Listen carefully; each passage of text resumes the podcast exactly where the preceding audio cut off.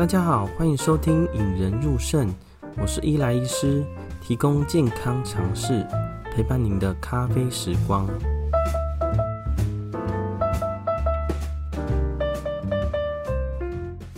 在今天的节目中呢，本来是要做一些新春过后的注意事项啊，但是有鉴于最近发生一些事情啊，对于这些事情有些感触。所以想用一个肾脏科或是一个医生的观点呢，来延伸我们在临床观察到的状况啊。那这个故事其实大家可能在新闻上啊，在网络上啊，应该都讨论得很热烈啦。我是想等这个事件呢，在热度稍微下降呢，再用一个相对比较客观或是以我们的观点来看然后。那这个故事呢，主要是源自于 YouTuber 嘛，好，艾丽莎莎进来拍片呢，看到一个喝橄榄油排胆结石的民俗疗法啦。那他就在呃片中呢，就叙述他怎么吃喝啊，然后怎么试验他以他身体来当当做实验。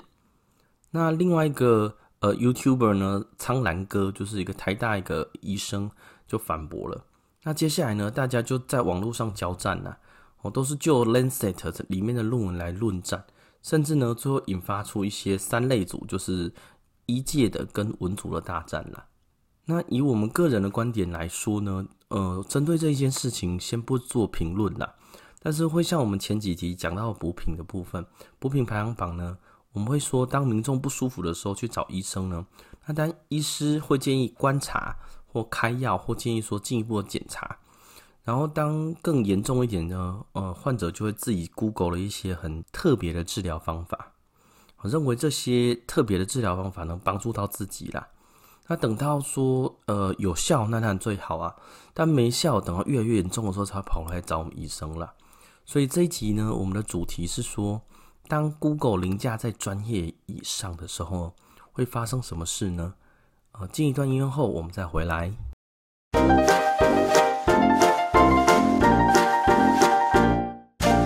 相信对这个事件有了解的听众们啊，或者是呃，在网络上大家很活跃的一些看法们，其实大家都已经了解过了啦。那这边呢，有先跟大家稍微讲一下呢。其实对于这个部分呢、大家一直在讲那个《Lancet》的期刊呐、其实是对我们来说是一个 Impact Factor 超过六十分的神级刊物啦。呃，所以 Impact Factor 呢是指影响指标，大意上就是指某一个期刊在某一年被引用的频率啦。那超过六十分的是什么意思呢？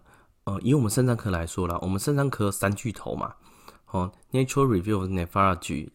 Jason 跟 KI 大概都是顶多在十四到二十分徘徊啦，就是说它的这个 Lancet 这个期刊呢，比我们肾脏科的三大巨头期刊都要超过好几倍。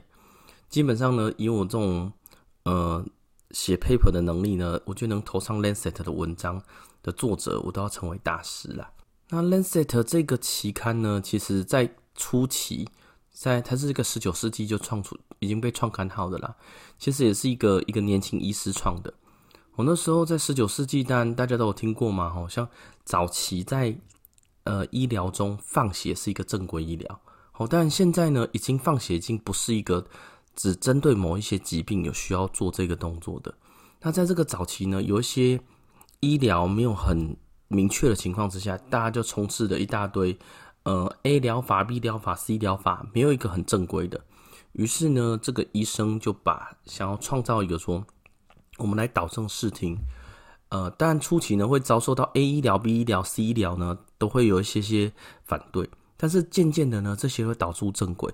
A 疗有效，那我们就来做 A 医疗的结果看看，就发现 A 医疗哎好像没什么效哎，来做 B 医疗，发现 B 医疗有效哎，那把 B 医疗里面成分提炼出来看看，是不是真的有效？于是 B 医疗就出来了，所以当时这个作者呢，其实是呃这个发行者 Lancet 这个期刊的发发起人呢，其实一个怀抱一个非常远大的志向啊，也是针对在我们现在这个社会也是很适合的，因为最近社会中当然充斥一些假新闻呐，其实我们医疗界呢，或者说大家民众接触到的一些医疗新知。其实也充斥着一大堆业配文嘛，就跟我们在看 Agoda，在看一些网站啊，在看一些餐厅的网站一样，会充斥了很多的业配文，有一大堆医师推荐、医师保证的。那这些呢，其实都不见得是一个非常非常正确的知识啦。那所以，我们今天要导入今天的主题啦，呃，是我自己的看法。那针对于艾丽莎莎跟苍蓝鸽的部分，我今天会讲的非常少。那我会把呃一些呃他们那个里面的医疗啊，例如呃喝油可以排胆结石的这一件事情呢，我会把它称为非主流医疗。或有些人称为偏方啊、民俗疗法或自然疗法啦。那之所以叫非主流医疗呢，就是现在的主流中，它没办法用大规模实验去证实它，或者是它无法用大规模实验、大量的实验数据跟大家做参考啦。那这些医疗呢，通常会声称他们有一大堆疗效啦。吼。例如说，大家在电视中会看到说啊，甲这呃肝功能就下降多久就会下降多少啊。呃，已经很多有实证啊，大家都说怎么样？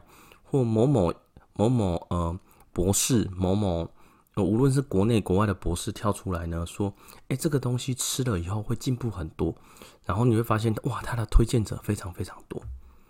那我在这边呢，提出一些小小的想法啦，吼，其实这个主要叫做呃，像消费者经济学里面的一些针对消费者的看法，我相信某些商品呢。要促销或者要推推动的时候呢，必须使用这些手段。那倒过来呢，当我们形成了一个消费者，好，无论你的消费是消费一个医疗行为或消费一个药药物，都是一样的。他在推销的时候，你其实可以用一些自己的看法去反驳他啦。那这边我想的想法是提提出几个，呃，可能以一个消费者心态会发生的啦，在我们医疗行为上会发生的。第一个是确认偏差哦，所谓的确认偏差呢，是已经有特定结论的，呃，专注在支持自己论点的证据，但是有些反对的证据呢，我们就会忽略掉了。哦，例如说，呃，很多听到哦，诶，这个对癌症有好处，然后他就觉得啊，哦，这个听到就很好，然后就会去买。哦，当然比较大家比较典型的例子应该是说，哦，我去 A 诊所比较有效。所以，我们去 A、B 诊所看，即使开的药物一样的话，你依然觉得 A 诊所的诊药物比较有效，甚至在去 A 诊所的路上，你的感冒就好一半了。就是在呃心有定见之下呢，去做的这些结论呐。哦，这样我们买药在电台中或者在电视中也是都一样，看到这个听到了以后，那接下来我们一直接触到讯息，即使有负面的，我们大部分也会略过。第二个就是幸存者偏差。哦，所以幸存者偏差，这就像顾名思义啦，活下来或有效的人才跑出来讲求疗效，而且这些疗效会被无限的扩大啦。哦，这个其实是在呃呃成功学啊，在经济学啊，甚至在统计学上，其实都会有这种想法啦。好，例如我实验一百个，好，那其中有一两个有效的，好，甚至说我在吃 A 药物一直吃下去，能吃到底的，它会有效。但是呢，有九十九个吃到 A 药吃到一半就死掉了，或者是没办法吃完，因为副作用太明显了。那像有些药物，它或者是补品，或者是呃呃声称疗效的食品呢，就会这样说：哎，我这个 A 药物你只要吃得完就有效了。哦，这叫幸存者偏差。但是他没有说有哪些人在中途就会撑不住，或哪些人就直接就没办法了。所以能。讲完疗效的部分就会被无限扩大。那我们再讲个更离极端例子，例如我发明了一个一个食物，说你吃这个药，你吃四十年，你就可以活活五十年。哦，那这个大家会觉得哦，好厉害哦，你这个药吃四十年就五十年。于是说，假如一个七十岁来吃，就吃到九十岁就没了。那我会说，哎，你没有吃到四十年啊？那你一个五十岁来吃，吃到活不到一百岁。你会说你好像没有效果哦，就是这是一个比较极端的例子啦。你能活下来，能留留下来有效的，通常自己本质上或者是你有先天性的好处。第三个叫做自然疗程啦，哦，自然疗程的部分就是，其实呢，我们是有些疾病自己会痊愈，只要观察时间够久，自然会好。好，例如感冒了，好，感冒大家就得过感冒啊，即使你不吃药，有时候一个礼拜会好。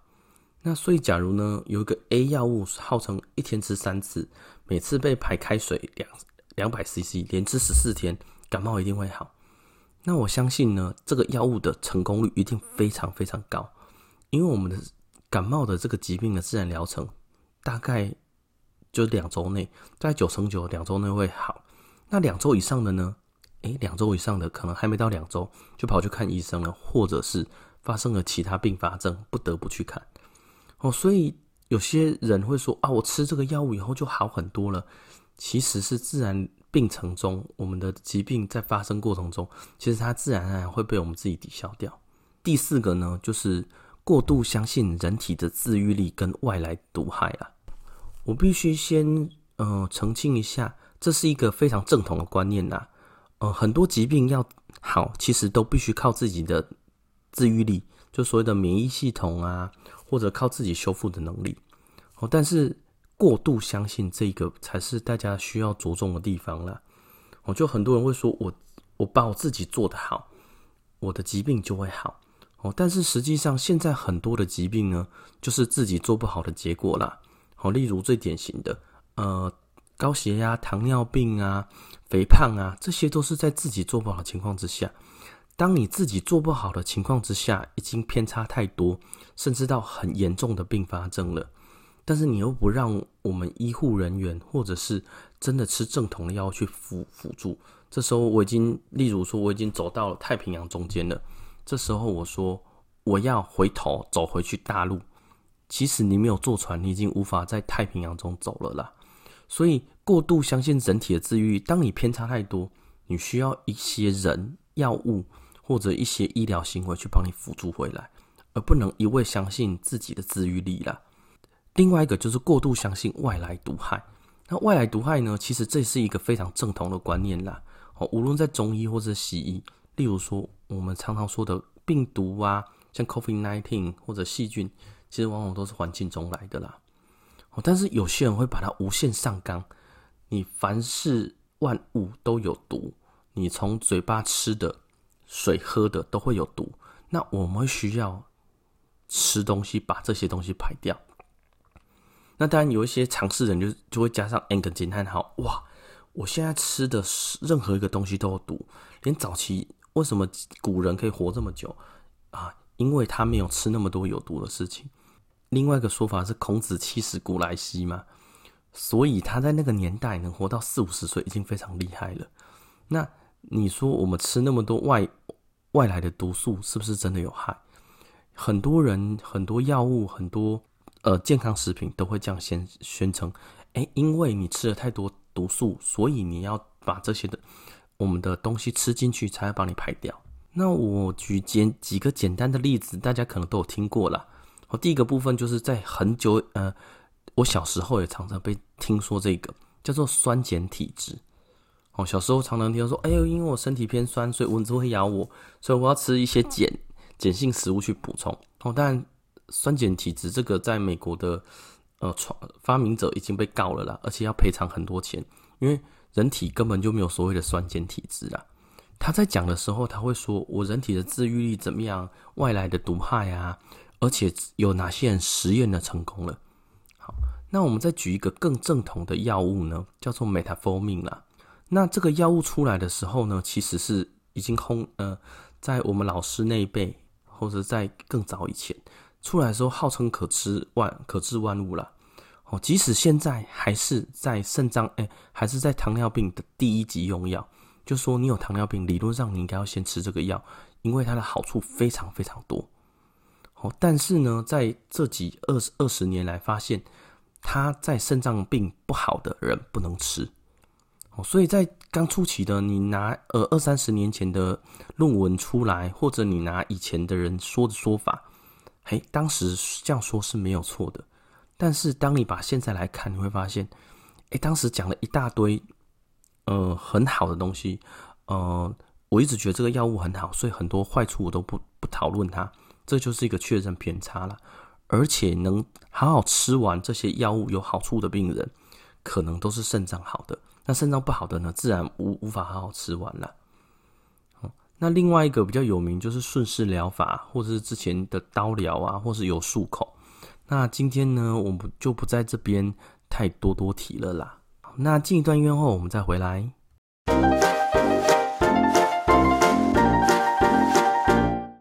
嗯，大家都知道假新闻充斥啊，一介的叶配文呢，其实也到处可以看到啦。